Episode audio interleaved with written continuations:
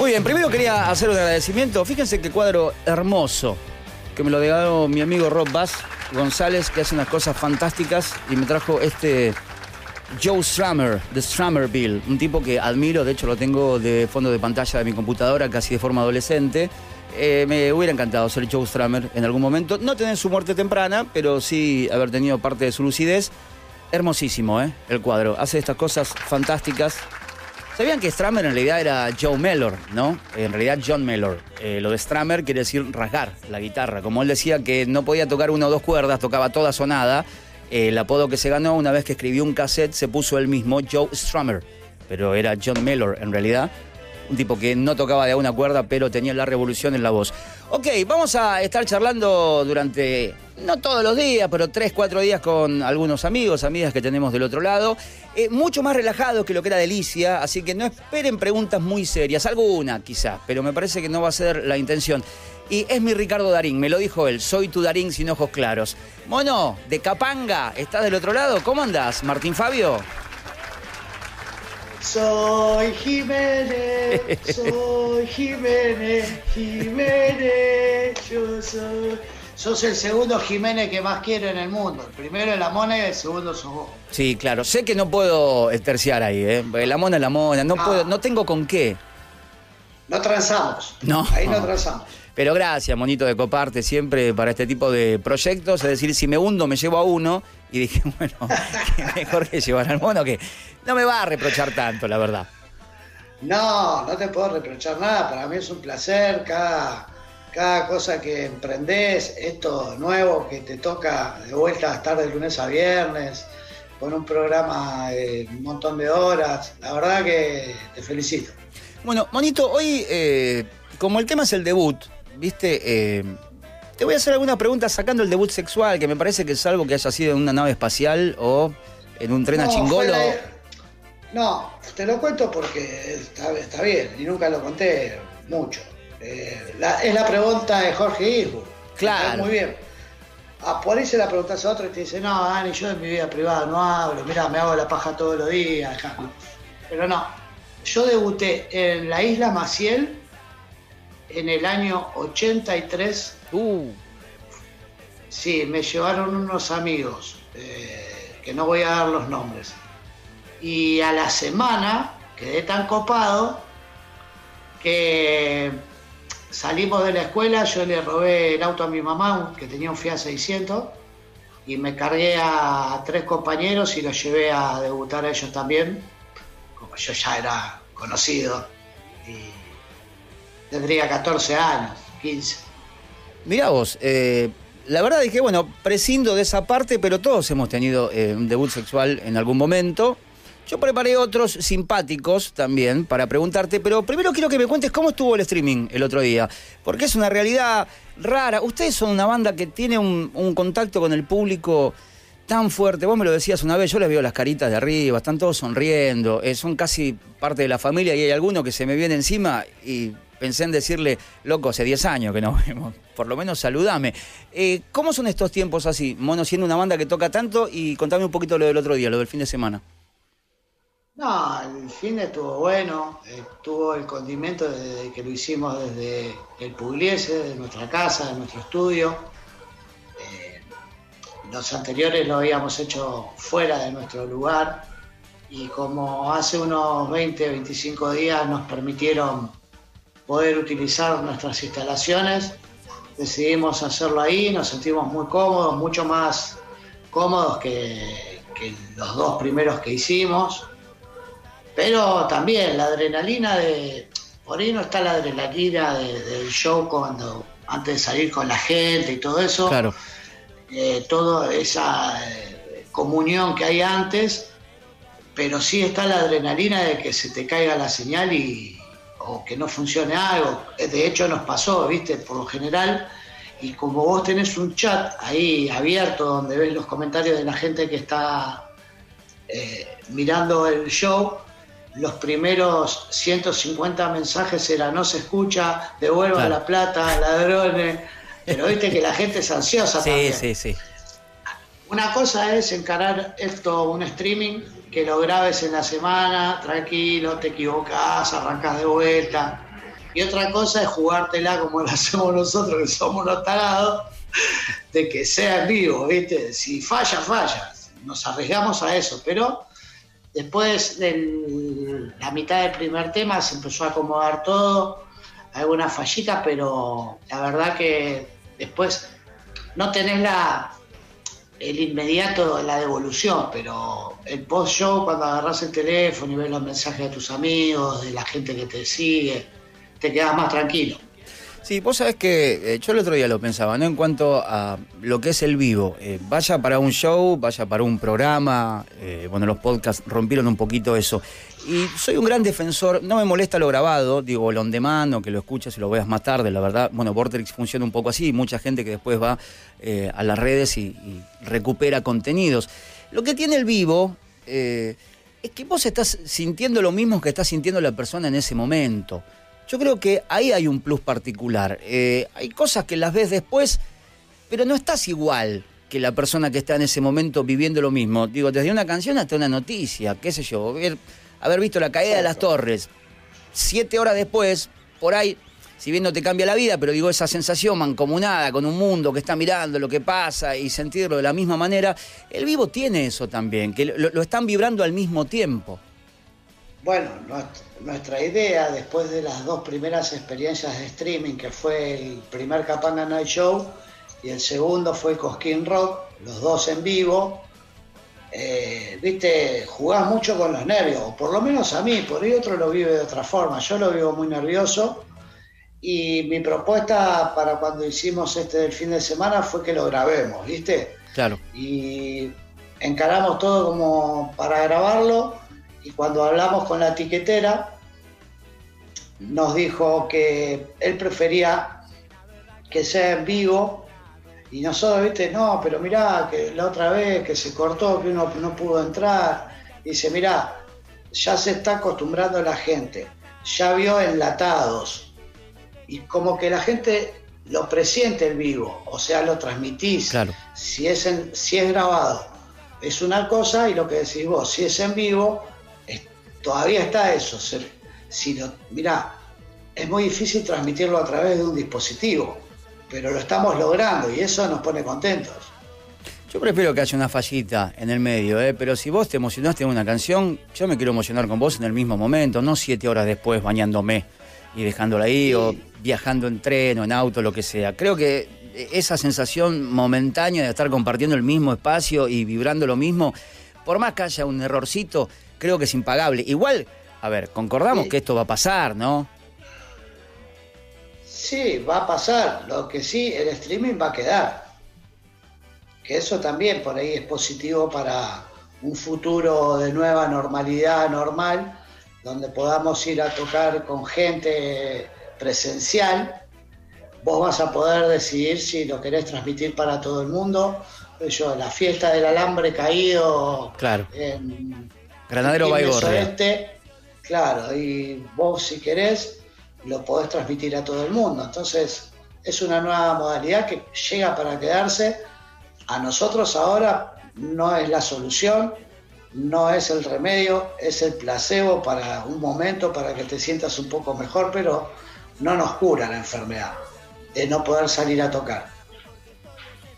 Eh, te hago una preguntita más y después te voy a empezar a preguntar por algunos debuts y después para el final de la nota vas a ser el primero, una especie de conejo de indias de la trivia asesina, que son eh, cinco categorías de música con preguntas. Eh, el premio fabuloso es una pelota que después te la vamos a mostrar cuando lleguemos al momento de la trivia y vamos a ir sumando puntos. Una pelota, una pelota, yo pienso una pelota así, eh, toda apretada. No, es algo para patear, una pelota. Es una pelota de fútbol que si la pateas dos veces se deshace, te digo, porque es muy barata. Pero bueno, es lo que pudimos conseguir con la producción. Y después, eh, los cuatro músicos que hayan tenido más puntos, a fin de mes van a estar compitiendo acá vía Zoom para ver quién se lleva la pelota. Pero antes de meternos con la trivia, eh, te hago preguntas de debut. Debut laboral. ¿Recordás cuándo, cómo fue? ¿Cuál fue tu primer laburo? primer trabajo... Terrestre, ¿no? Digamos. Eh, sí, en el bar, en Lanús. Tenía un bar, mi, mi hermano había terminado la colimba y mi papá tenía un localcito que hacía 20 años que estaba cerrado en un en el centro de Lanús, en Lanús Este, en la calle Anatole France 9 de julio. Abría, ahí abrió un bar y cuando yo terminé, va, en quinto año estaba en la escuela secundaria, salía de la escuela, iba a la mañana, me tomaba el 278 en la estación de Quilmes y me iba a laburar a Lanús, al bar, de mozo, de bandejero. Viste, estaba en una zona donde hay cuatro o cinco galerías, donde están los centros comerciales, y yo era el bandejero y llevaba los, pedidos.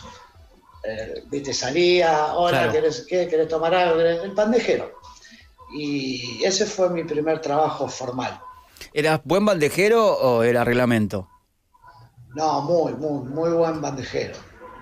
Muy, muy. Medio olvidadizo, pero muy buen bandejero. bueno, igual es como el ABC de los bandejeros, no olvidarse, ¿no? No, y yo soy de, también de los que, viste que el mozo de oficio quedan muy pocos. Sí, es verdad. Esos mozos que tienen 40, 50 años de, trabajar de eso, que la, memoria de los tipos, viste, que no anotan. Es envidiable, ¿eh? Bueno, fíjate que hoy cualquier mozo, cualquier bartender o cualquiera anota todo lo que vos le pedís, porque se olvida. Y sin embargo, así y todo, a veces se equivocan y te traen lo que vos no pediste.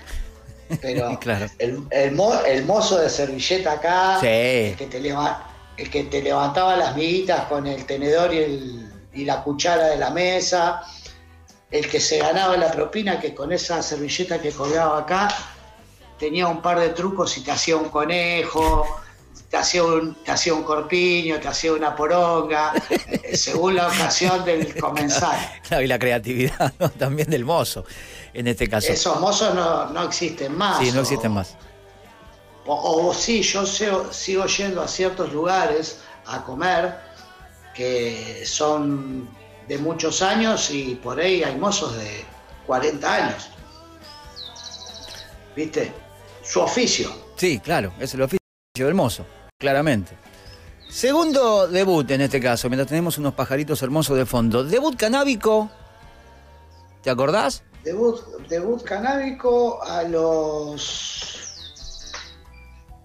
15. A los 15 en, en Ranela, partida de Brazatei, en una fiesta que habían hecho unos amigos, en una quinta, y había una pileta vacía sin usar, o sea, no estaba llena de agua, y tres o cuatro de los que estábamos en la fiesta, uno había conseguido un rico paraguayo de ojos celestes, bien gomoso, Gomita Vidal. Gomito Gómez. Es más, es más, hasta el día de hoy puedo acordarme del olor eso fue lo que más me marcó. Y después, muy pocas veces más en mi vida, pude volver a. ¿Viste? Son todos diferentes los olores. Sí, sí. Ahora son todos iguales porque es toda la misma porquería lo que viene de, Paraguay. Pero en esa época era fresco y tenía el pinito, famoso pinito. Claro. Bueno, yo me acuerdo eh, que, era... Eh, lo, picabas y te quedaba todas las uñas, viste, con miel. Todo, viste, eh, la, famosa yema resinosa.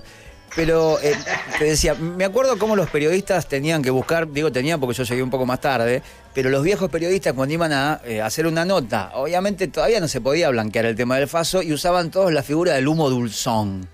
¿no? Y decía, llegás al estudio de grabación y se siente el humo dulzón. Y yo decía, ¿qué es humo dulzón? Y después decía, tenía razón, claro. Está bien. Es humo dulzón, está bien, perfecta la definición. Bueno. Después nosotros, bueno, vos sabés que tu amigo, el señor Miguel de Luna Campos, sí. él le puso un nombre de fantasía cuando le preguntaba, pues le preguntó a la hija, eh, él le puso que son cigarrillos de show. claro, hasta que un día, hasta que un día Michael estaba en la casa, en su cuartito de música, donde hace sus cosas, y entró la hija y le dijo, papá, está fumando un cigarrillo de show. y no hay show. bueno, armo uno ahora. claro. Armo uno solista ahora. Está bien, cigarrillo de show. La pueden usar, ¿eh? En su casa si quieren. Humo dulzón. Bueno, debut con un choque. ¿Te acordás? El primer palo. En el auto de alguien, tuyo, familiares. Mira, mira, te puedo decir una cosa. Desde que tengo 18 años que saqué el registro, nunca utilicé el seguro del auto por un choque. No choqué nunca. ¿Eso porque sos buen conductor o eh, entregado a la suerte? No, que en blog soy. Mira. No, aprendí también a manejar de muy chico. Aprendí a manejar a los 13 años en el Fiat 600 de mi mamá. Como yo tengo un hermano más grande, el chabón le iban a enseñar a él y mi viejo me llevaba a mí también y aprendí a los 13 a manejar. Pero sí choqué ese mismo Fiat 600. Yo, mi mamá por ahí se tiraba a dormir la siesta y lo dejaba estacionado en la puerta. Y la habitación donde dormía la siesta daba a la, a la calle. Sí. Entonces yo, cuando se quedaba dormida, agarraba la llave, lo abría el auto despacito, lo empujaba hasta la esquina, lo prendía en la esquina y me lo llevaba y me daba un par de vueltas.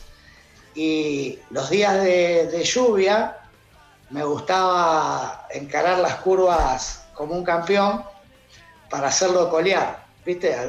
Y vengo como un campeón, coleo una, coleo otra, y cuando se me cruza de vuelta, ya no tuve más control del auto y le pegué lleno de frente a un árbol.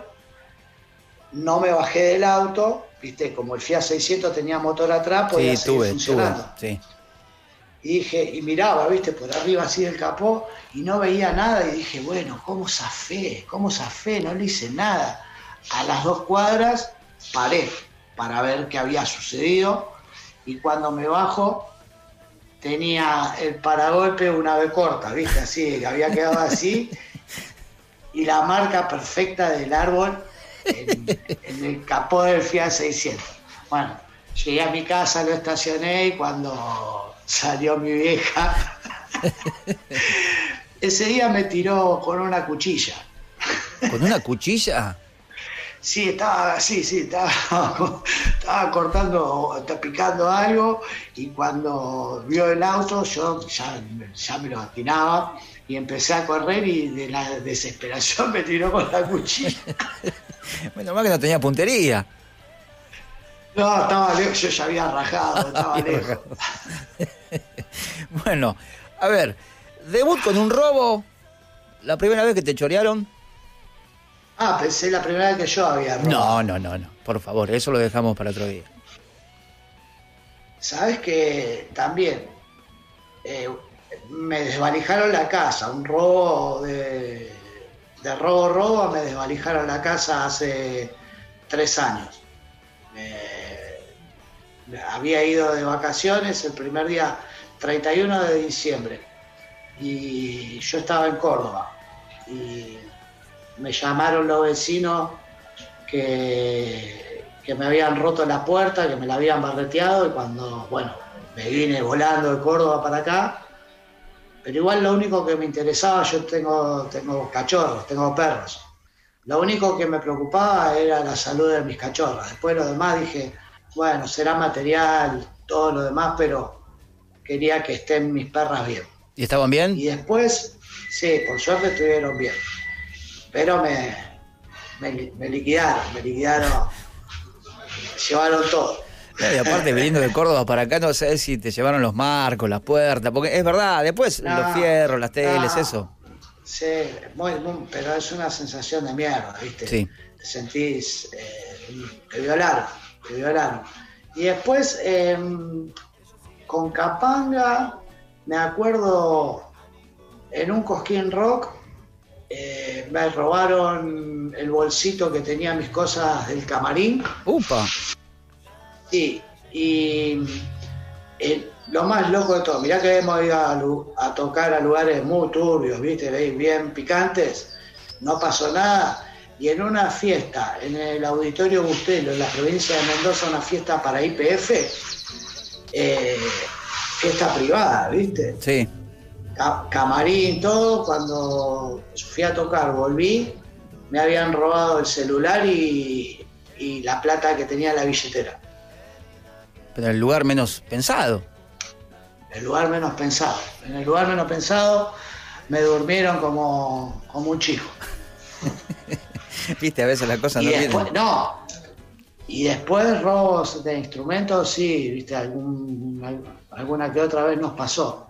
Hay una, una zona muy picante en la entrada de Bahía Blanca, que hay una vía y está hecha mierda la ruta y tenés que pasar a paso de hombre y hay unos larvas dando vueltas siempre por ahí que te hablan las bauleras, ¿viste? De los micros. Sí.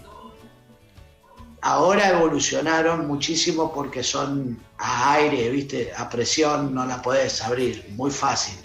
Pero para ahí algunos micros tienen esa falla y los locos van a las bauleras. Como este no tiene bauleras, las nuestro micro no tiene bauleras, tenía una puertita y en una puertita se abrieron la puertita y había un par de instrumentos y se lo levantaron.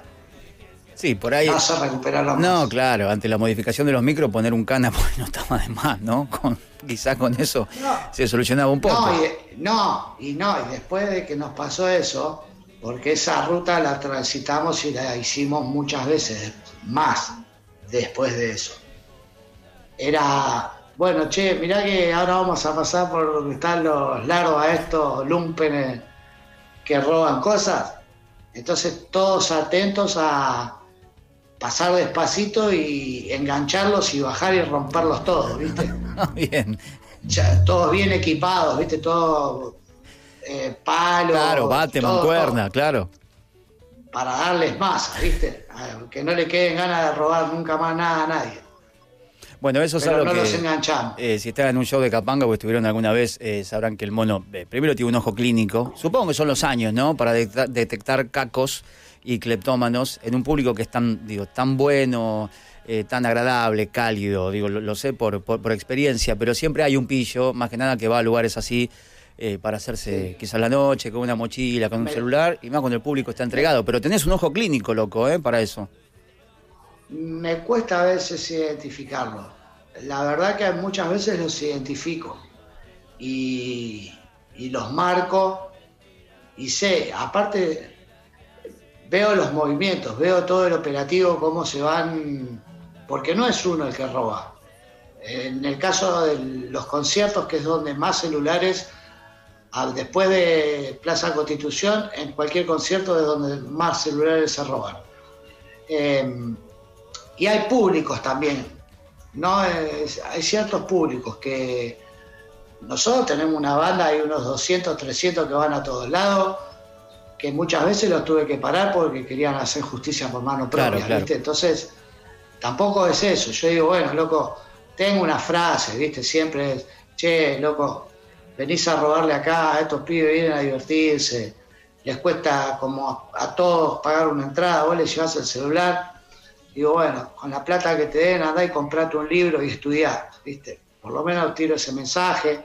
Y después el operativo, como es que son medio pirañas, ¿viste? Marcan a la presa. Claro. Empiezas, tengo dos minutos y te lo explico. sí, sí, por favor. Eh, está chequeado. Es antropológico, dale. Marcan a la presa, ¿no? Son cuatro o cinco los que laburan en conjunto.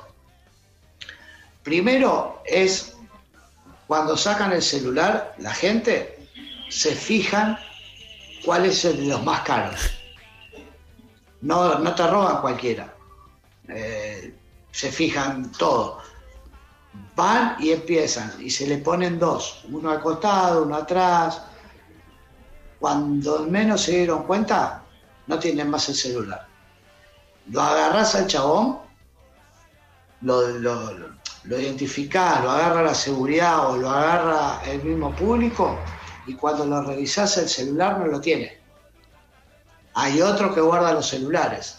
Nosotros en un teatro Vorterix enganchamos a uno choreando y cerramos las puertas. Dijimos, porque habían, viste, 15 celulares en un lugar de 700 personas, es un porcentaje altísimo. Cerramos las puertas. Eh, no se puede, pero la calentura era tal y enganchamos que eran dos o tres chabones y una piba con una mochila y cuando le revisaban la mochila tenía 15 celulares. Sí, aparte perfilan primero lo que decimos de acuerdo al aparato y es muy rápido, ¿eh? porque aparte entre las luces, la gente, el griterío, es rapidísimo. Igual un par se fueron con la cara inflada, ¿eh? Yo en uno de los Luna Park, eh, yo ahí me asusté porque... Pero el flaco tenía siete celulares. Claro. No es que no había robado. El flaco fue y se hizo de siete celulares, lo engancharon y le inflaron la cara de una forma que la verdad, a mí me da miedo porque está todo bien, hiciste una cosa mal, pero justicia por más sí, no la, la gente está, no, viste, la gente se pone eh, picante y bueno, yo trato de también ahí bajar los decibeles, no me gusta, digo que son unos rastreros de mierda, que, que vayan a robar a los que les robaron el futuro, viste, no, que no somos nosotros, no es la gente que va a ver un show. Bueno, hasta acá todo bien. Sí, vamos a tirar la tanda un poquitito, Lu, una vez que terminemos la charla, pero eh, nos vamos a meter en la trivia asesina. Vas a ser el primero, así que vamos a ver qué puntaje vas a poder sacar. Eh, vamos con la cortina, Juanelo, por favor. Eh. Esta va a ser la cortina. La idea es despedazar músicos y demostrar que no sé si saben tanto, de acuerdo a lo que uno cree que saben. Te explico cómo es más o menos eh, la metodología que vamos a tener. El premio te lo va a mostrar el adorable Nico Tevenó, en segunditos nada más, eh, que es esta pelota que le pegás, insisto, eh, tres pases seguidos y se deshace, o en verano puede que quede pegada al piso si hace mucho calor. Pero bueno, es lo que tenemos hasta acá. ¿sí? Ahí la vemos, muchísimas gracias Nico, la podemos levantar. Y vas a ver cinco categorías. Yo te voy a hacer cada una de las preguntas, te voy a decir cada categoría para que las recuerdes bien, y vos ahí tenés que elegirme. Te explico. Por pregunta contestada en multiple choice, ¿sí? cada pregunta tiene tres respuestas, una correcta y dos no, tenés tres puntos. Si contestas sin múltiple choice, tenés cinco puntos. ¿sí? Para que estés atento. Y las categorías son las siguientes. Pop rock. Vos hablame que, vos hablame que yo te escucho más Listo, perfecto. Las categorías las están viendo también en su casa en la pantalla, son las siguientes. Rock nacional, Beatles, que es una categoría en sí misma. Black Music, música negra, que es todo, puede ir desde eh, Kendrick Lamar hasta James Brown. Pop Rock, que es mucho más abierta, puede ir desde Pearl Jam a Lady Gaga, digo, súper abierta.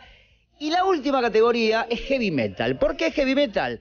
Porque nadie va a elegir Heavy Metal. Entonces, si elegís Heavy Metal, tenés un punto más en caso que la aciertes. Repaso. Son cinco preguntas, podés elegir la misma categoría, denota cierta cobardía, no pasa nada, lo podés hacer y por respuesta correcta son tres puntos. Si respondes sin ejemplo, si no querés múltiple choice, son cinco puntos. Así que podés hacer 15 total, podés hacer 25 total y si elegís metal tenés un puntito más. ¿Quedó claro? ¿Puedo elegir las cinco? Sí, yo te voy diciendo, del 1 al 10, primero decime qué número de pregunta querés y elegime una categoría primero. Bueno, arranco por rock nacional. Ok, rock nacional. Decime, en este caso, del 1 al 10 un numerito.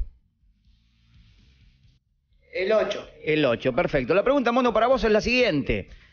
En 1995 los Rolling Stones llegaban por primera vez a la Argentina con el Voodoo Lounge Tour para presentarse en el estadio de River junto a tres artistas nacionales, que eran Ratones Paranoicos, Papo y ¿quién era el tercero? ¿Querés opciones? No. A ver, respuesta. Los piojos. Los piojos.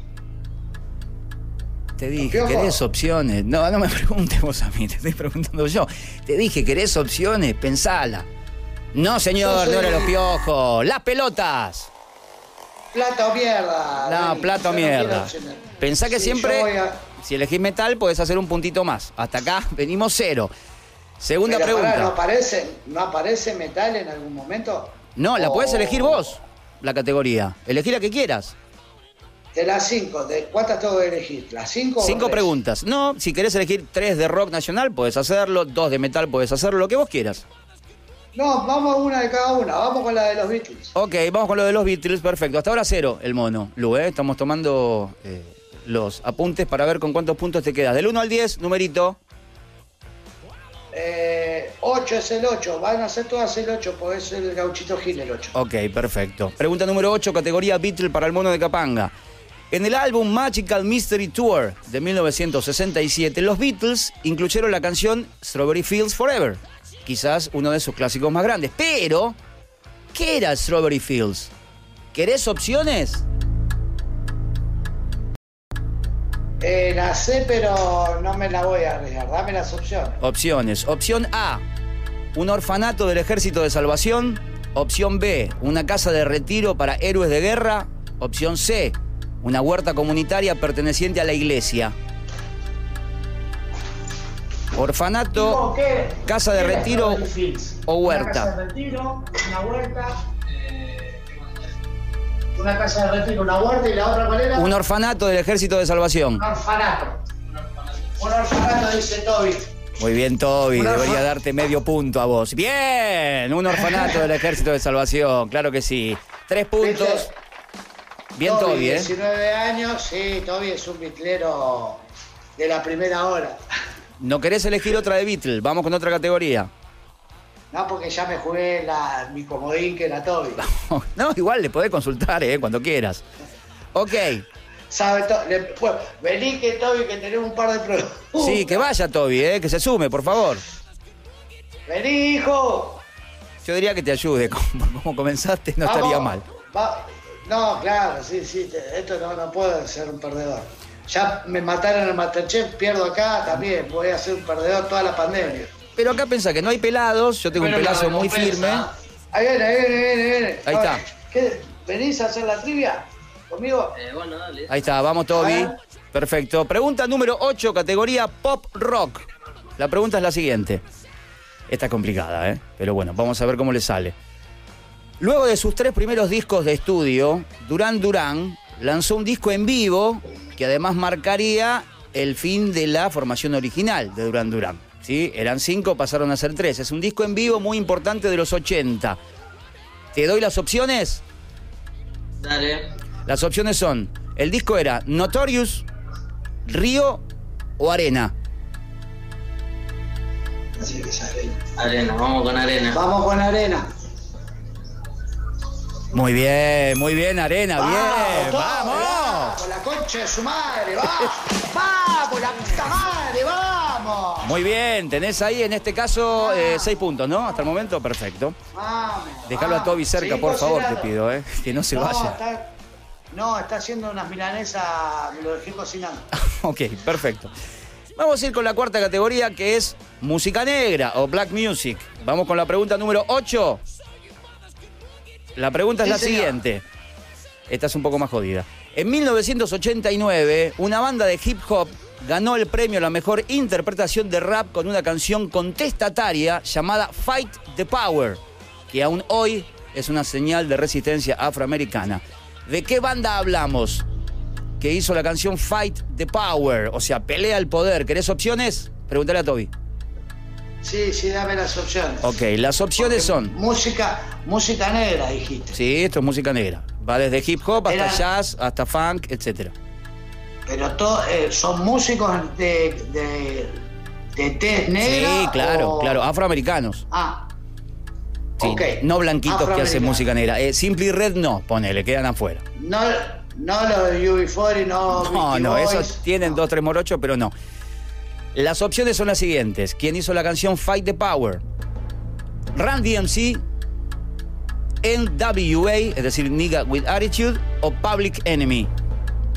Public Enemy. Muy bien, mono, sin dudarle y sin Toby. Perfecto. ¿Cuántos puntos La tiene? la sé, la sé, la sé. La Nueve puntos, bien, perfecto, mono. Estás con un...